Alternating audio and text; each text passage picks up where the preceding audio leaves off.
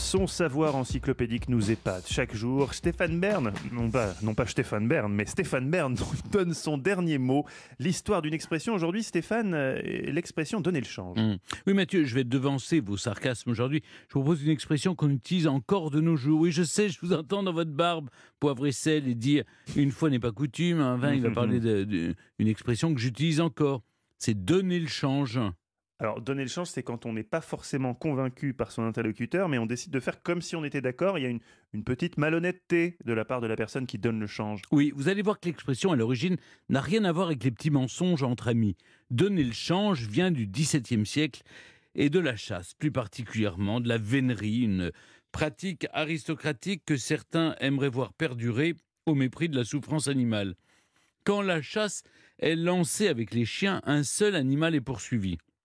Le change va ainsi désigner tous les animaux qui seront pourchassés en deuxième, troisième ou quatrième choix. On dit alors que la première cible a donné un animal de change au chasseur. Ce sera à ces derniers et aux chiens de prendre le change, à savoir changer de proie à chaque fois qu'il la remplace, avec le risque de lâcher la proie pour l'ombre. Aujourd'hui en anglais on dit a smoke screen, c'est un écran de fumée. En Argentine, on préfère mettre la moulague, ça veut dire on met le mulet. Façon de dire qu'on remplace pour moins bien. Mm, mm. Et enfin, chez nos amis néerlandais, on dit laisser faire le tour du jardin, une façon comme une autre de donner le change, bref, de balader quelqu'un. Voilà, sur les faux semblants, souvenons-nous de cette belle citation d'André Gide On veut donner le change et l'on s'occupe de tant paraître qu'on finit par ne plus savoir qui l'on est.